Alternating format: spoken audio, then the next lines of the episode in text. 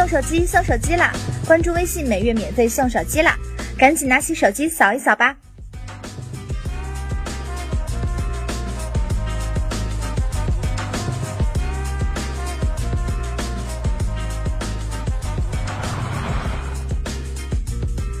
欢迎收看三月二十三日科技早班车。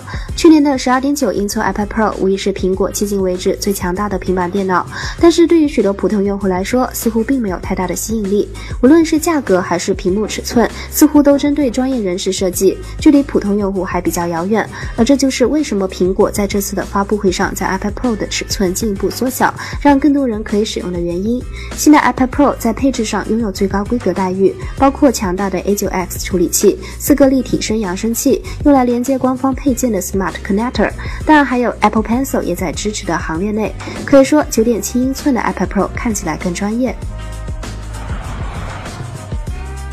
苹果正式发布四英寸 iPhone SE 新机，分为银色、金色、深空灰和玫瑰金四种颜色款式。十六 GB 版本售价三千二百八十八元，六十四 GB 版本售价四千零八十八元，支持分期付款。三月二十四日起开启预定，三月三十一日正式开卖。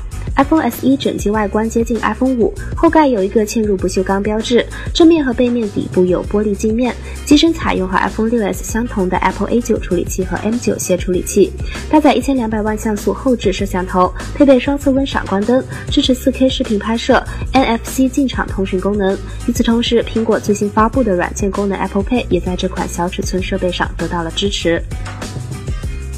除了中国市场外，iPhone SE 还会在澳大利亚、加拿大、美国相关的国家和地区首发，五月底将覆盖一百个国家和地区。不过，之前盛传的印度市场并未出现在此次首发名单当中。即将年满四十岁的苹果将会和过去的历史告一段落，关键点则是搬到外形类似太空船的新总部。苹果新总部大楼由乔布斯生前设计，原计划二零一五年建成。不过从最新的消息来看，这个时间还要向后推移，且入驻时间会推迟到二零一七年。搬家的同时，库克还透露，明年的春季发布会将会在新总部进行，这也在暗示苹果总部搬迁的工作会在二零一六年底至二零一七年初完成。三六零召开新品发布会，推出了入门手机 F 四，低配版售价五百九十九元，高配版售价七百九十九元。会上同时宣布，三六零成为全新手机品牌，包括 FNQ 三个系列。之前的大神与奇酷则合并在了全新的三六零手机品牌中，今后不再单独出现。三六零手机 F 四由韩国团队设计，采用轻薄圆润机身，机身正面配备五英寸 720P 屏幕，搭载 MT 六七五三处理器，最低售价五百九十九元起。